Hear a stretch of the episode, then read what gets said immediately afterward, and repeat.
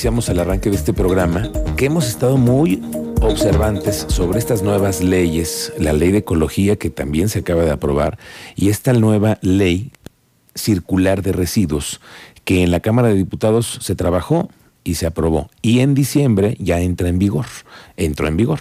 Entonces, ¿cómo es como nos tenemos que ir adecuando los ciudadanos? ¿Cómo debemos ir entendiendo que nuestra responsabilidad también, el tema del manejo de los residuos es de todos, no es nada más del camión de la basura que pasa y que se las lleva a un depósito o un relleno sanitario. No, no se trata de que desde casa tengamos esta cultura y también estemos previendo que somos más, hay más basura y también es un tema el manejo de tantos residuos. Esta tarde está la doctora Cristina Casas, ella es la directora de Querétaro Circular para hablar de esta que es la Ley Circular de Residuos. Doctora, muy buenas tardes y bienvenido. Bienvenida. ¿Qué tal? Buenas tardes. Muchas gracias por la invitación. Pues luego muchos los ciudadanos no sabemos que ya entraron en vigor nuevas leyes, nuevos reglamentos que nos hacen más responsables. Cuéntenos de esta Ley Circular de Residuos que entró en vigor ya en diciembre.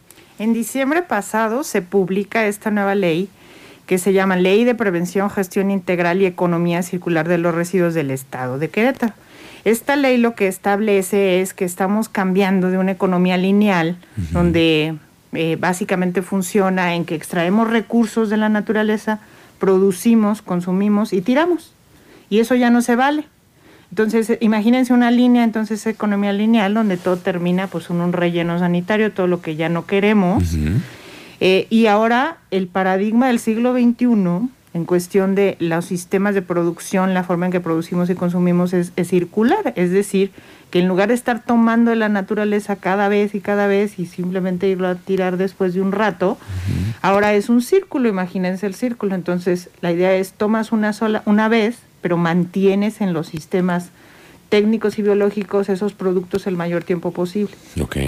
Ok. los reutilizables reutilizables o reciclables o composteables. Mm. Y aquello que no se pueda reciclar, pues tenemos que repensarlo, ¿no? Hay que diseñar desde el mismo proceso del diseño de los productos, pensar cómo debe, podemos hacer para que no se genere un residuo, ¿no? Ok. ¿Y cómo llegaron ustedes a entender entonces esta problemática que tenemos? Porque hace cuánto tiempo que no tenemos modificaciones en las leyes ecológicas y todo esto, ¿no? De manejo ambiental. Sí, de hecho, eh, bueno, miren, e, esta es una transición a nivel internacional. O sea, lo que estamos haciendo no es que Querétaro se lo esté inventando, esto es una tendencia a nivel macro, eh, que, bueno, hay algunos países más avanzados, ciudades, en fin, que eh, pues, la economía circular para el siglo XXI, tarde que temprano, todo el mundo la tendrá que ir adoptando. Entonces, por eso Querétaro nos estamos convirtiendo en un pionero a nivel nacional.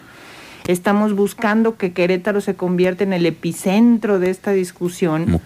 Eh, y, y porque tiene que ver con los conceptos de desarrollo sustentable, de cómo atendemos el cambio climático, cómo aseguramos que las futuras generaciones, bueno, las actuales y las futuras, puedan tener una buena calidad de vida hacia adelante, porque si hemos consumido demasiado del planeta, pues después no le damos oportunidad de regenerarse. Entonces va a haber eh, eh, escasez de materiales si no sabemos cuidar. Claro, sí, porque todo tiene una vigencia, ¿no? Todo tiene un límite en este, en este mundo. Bueno, a ver, doctora, ¿cómo podemos entenderlo en la vida cotidiana de todos los días en casa para la gente que nos está escuchando? Hoy esta ley, esta nueva ley, ¿qué nos obliga? ¿Qué nos, qué nos, qué facultades tenemos ahora? Pues mira, la ley establece que todos aquellos que generan residuos están obligados a su gestión, o sea, son responsables de su gestión. Esto pues, suena como simple, pero la verdad es que no lo hacemos tanto. La, gestión al día de hoy es eh, eh, gestionamos que vengan por nuestra basura y se la lleven a un relleno sanitario. Estamos... Sí, actualmente el sistema pues es un sistema de, basura, de recolección de basura. En realidad todavía el paradigma anterior maneja, eso se llama basura. El concepto nuevo en el nuevo paradigma de economía circular, ya la basura no existe. Son recursos, son materiales que debemos de estar aprovechando lo máximo, ¿no? Entonces, en la actualidad, ¿qué hacemos, digamos, las personas como individuos eh, que generamos en nuestras casas o en nuestros, nuestra oficina, comercio? Eh, entregamos la basura, otra vez entre comillas, pues mezclada en una bolsa negra, en un bote. ¿Qué pasa después? Pues quién sabe, ya no es mi bronca, es bronca del gobierno o algo así, ¿no? Ya no lo vemos, no lo hemos visibilizado, o sea, perdemos aquello. En esta nueva ley establece que no es que esto sea nuevo, porque la discusión ha estado, de hecho las leyes anteriores establecen varios de estos temas, pero no los hemos podido todavía bajar, entonces ahora se hace un énfasis muy claro en que la responsabilidad es compartida.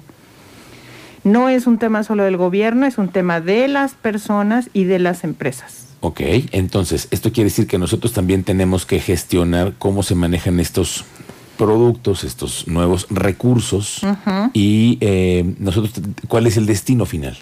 Mira, eh, esto va a llevar tiempo, va a ser un proceso gradual. La ley establece los principios generales. Es necesario ahora que se vaya a, que se aterrice un reglamento. Ese todavía está, las autoridades lo están trabajando y estamos en este grupo Querétaro Circular opinando. ¿Este grupo de Querétaro Circular que está conformado por quiénes, doctora? El, grupo está conformado por, eh, es, un proyecto multisectorial que tiene a los cuatro sectores. Tenemos a, eh, el sector empresarial, eh, liderado por la parte de Coparmex. Está la academia con representación de las universidades, está el TEC de Monterrey y la UNAM. En la parte de sociedad civil tenemos a Querétaro es uno, que es esta asociación que intenta articular los esfuerzos, digamos, de diversas organizaciones de la sociedad civil y tenemos obviamente también al propio, las propias autoridades. Entonces, intenta hacer una mesa horizontal donde trabajemos eh, qué es lo que queremos hacia adelante. Para crear un nuevo reglamento. Para crear, bueno, en la ley opinamos, ¿no? Se nos tomó en cuenta, fue parte de, de pues, este parlamento abierto que se hizo. El reglamento se está conformando, que llevará todavía un tiempo, que digamos la autoridad lo va a establecer, pero ahí es donde ya se baja. ¿Qué es lo que le toca a cada quien más en concreto? Que me preguntabas. ¿Y vamos hacia dónde? ¿Y vamos hacia dónde? Entonces al ciudadano me preguntabas qué le toca. O sea, digo, idealmente no tendríamos que esperar a que alguien nos obligue o algo así para ser responsables, para ser deberíamos, pero es México, doctora. Mejor hablemos de la realidad. Sí, entonces tenemos que encontrar los mecanismos para que todo eso realmente lo vayamos eh, ejerciendo, eh, realizando en lo cotidiano. Sí. ¿No? Y no es, repito, un tema que le toque a alguien más. O sea, no es que le toque al gobierno o a la empresa, no, no, me toca a mí, en el rol que yo esté jugando. vamos a poner un ejemplo. Hoy en día en Querétaro ya prácticamente dejaron, están desapareciendo estas colonias abiertas, ¿no? Ahora todos son condominios, son clústeres en donde están un grupo de vecinos y ellos tienen esa responsabilidad. Entonces, el, control de los desechos, de los, de los residuos, hay que separarlos en, esta nueva cotidianidad. ya habría que entender las latas, el vidrio y lo demás. Así es, la ley establece ya este cuál es el criterio de la clasificación, que es también una novedad de, la ley, eh, esto sí, en el sentido de que establece tres fracciones. Eso es importante. A ver. Sí, la, fracción es el inorgánico reciclable, el orgánico para composta y el residual. Sí, que antes se hablaba de orgánico e inorgánico, pero entonces en el inorgánico tenías los sanitarios mezclados con el papel, por ejemplo, con el cartón, con el vidrio, entonces muchas veces pues no lo hacía tan viable, entonces el manejarlo, la gestión lo hace más complicado, ¿no? Antes teníamos orgánico, pero igual teníamos mezclado el concepto de las frutas, verduras, pero también teníamos grasas, entonces no. Ahora hay tres fracciones. Esas son estándares internacionales que Querétaro está tomando de referencia, de que ya sabemos, base a la experiencia que han tenido otras ciudades y otros países en el mundo y la propia Ciudad de México y otras ciudades que están estableciendo estas líneas grandes de cuáles son las fracciones viables, que en, en las casas, en los domicilios de las personas, podemos gestionar para que realmente terminen en el destino correcto. Entonces, inorgánicos reciclables, ¿qué son? Son papel, cartón, plástico, jalata, vidrio, envases multicapa, este tipo de materiales que se, son susceptibles de reintegrarse nuevamente en la propia industria. Okay. Y del otro lado el orgánico, que es un tema que muchas veces, esta parte del P, del cartón, tenemos muchos años hablando de él, 30 años y seguimos como muy igual, ¿no? Nomás decimos que Ve nada más veo los camiones repletos de plástico de PET para que se lo lleven, ¿no? También. lo vemos por todos lados. Pero está el orgánico. la mayor parte de los residuos que generamos en casa es orgánico. ¿Y eso a dónde debería de irse? Debería de regresarse a la naturaleza. Entonces no se vale ya estarlo mandando a un relleno sanitario. ¿Sale? Entonces hay ahí una, un destino que tenemos que ir desarrollando un concepto de composta de residuos orgánicos. Que, bueno, que todavía está en proceso. todo esto está en proceso. O sea, no es que ahorita ya tengamos que movernos porque esto se está cocinando a fuego lento. Aunque, doctora, ya deberíamos de replantear esto, estos ejercicios en casa, ¿no? Claro, en casa hay que empezar, hay que empezar. Porque hoy en día toda la basura que nosotros separamos cae en el mismo lugar. Eh, lamentablemente. Lamentablemente sí. Hay algunos esfuerzos del gobierno, las autoridades municipales, pero realmente es mínimo lo que se recupera. Para que pueda existir una verdadera recuperación de estos residuos, de lo principal es las, lo que se llama la separación desde la fuente, es decir, desde el origen. Entonces, debe para que se pueda recuperar, debe de estar separado en casa. Para empezar. Para empezar. Híjole, bueno, ¿y cómo eh, piensan ustedes que van a sacar eh, los programas de separar la basura eh, para todos los, ciudadanos, que todos tengamos una capacitación real de, cómo hacerlo? ¿Cuándo cree que, esto vaya a pasar? Mira, yo no, todavía no te puedo dar una fecha porque estos son pláticas que tenemos en diferentes sectores y serán las autoridades municipales que les corresponde ya, digamos, comunicarlo pero, eh, repito, esto será algo que se haga gradualmente. ¿Por qué? Porque no queremos, eh, o sea, más bien lo que queremos es asegurar que cada paso que se dé sean pasos en firme y no nada más. Hay de un día para otro se cambian las reglas y la gente ni sabe lo que tiene que hacer, ni están seguros de que se realice la parte que sigue. Y entonces, no, queremos hacerlo con mucho cuidado. Eh, asegurando que la gente está realmente entendiendo lo que se Haciéndolo hace. poco a poco poco a poco. ¿Habría la posibilidad de, por ejemplo, hacer pilotos con algunas zonas, algunos eh, grupos en específico? pues sí, fíjate que nos estás este, adivinando, ahora sí que adivinando porque por ahí está la discusión. Justamente ahorita vengo de algún ejercicio que estamos haciendo con gente de las propias municipio y que estos son eh, ideas que se están evaluando, o sea, cómo abordar. Entonces, el concepto de las pruebas piloto nos permite ir aprendiendo juntos, viendo qué funciona, qué no, haciendo sí, ciertos prueba y error, claro.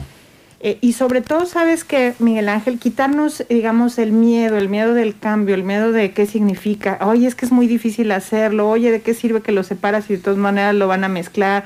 Este, es que, no sé, tal cosa vale mucho y quiero que me la paguen. O sea, más bien es poniendo información y eh, darle el propio peso a cada cosa, ¿no? Entonces, que la gente sepa que lo que va a hacer realmente va a terminar ayudando al planeta, que va a educar a su familia, educar con el ejemplo a sus hijos, que va a ser congruente con una discusión que para adelante pues es realmente una eh, pues, pues eh, o sea ya no hay para dónde hacernos sí. y este y, y que los eh, prestadores de estos servicios ya sean públicos puso principalmente pero también los privados eh, encontremos mecanismos para que sea un tema de ganar, ganar para todos. Sí, pero además que el negocio de la basura no solamente se de una sola empresa, que también sea también la posibilidad de que muchos recolectores de todo tipo también puedan participar en esta ley, ¿no? Eso suena muy interesante, que es también parte de evaluar, porque la ley eh, considera que debe ser un tema también de inclusión social, ¿no? Y de creación de este eh, células colectivas, comunitarias, por ejemplo. Entonces, puede haber muchas eh, eh, oportunidades de explorar, de hacer experimentación en que qué es lo que puede funcionar.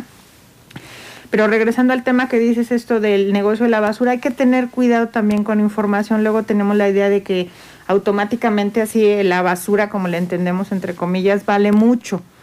Pero también hay que entender que del otro lado requiere mucho trabajo. Sí, claro, para el tema de, separarlo. Yo lo, cuando veo el relleno sanitario de Montpaní, que de relleno ya no tiene nada, porque yo entiendo un relleno así, ¿no? ya se hizo una montaña. No, sí, una montaña, no un tiradero, como ya, ya se ve. Eso ya no, ya no es ningún relleno. Entonces tú dices, ¿cuándo van a terminar?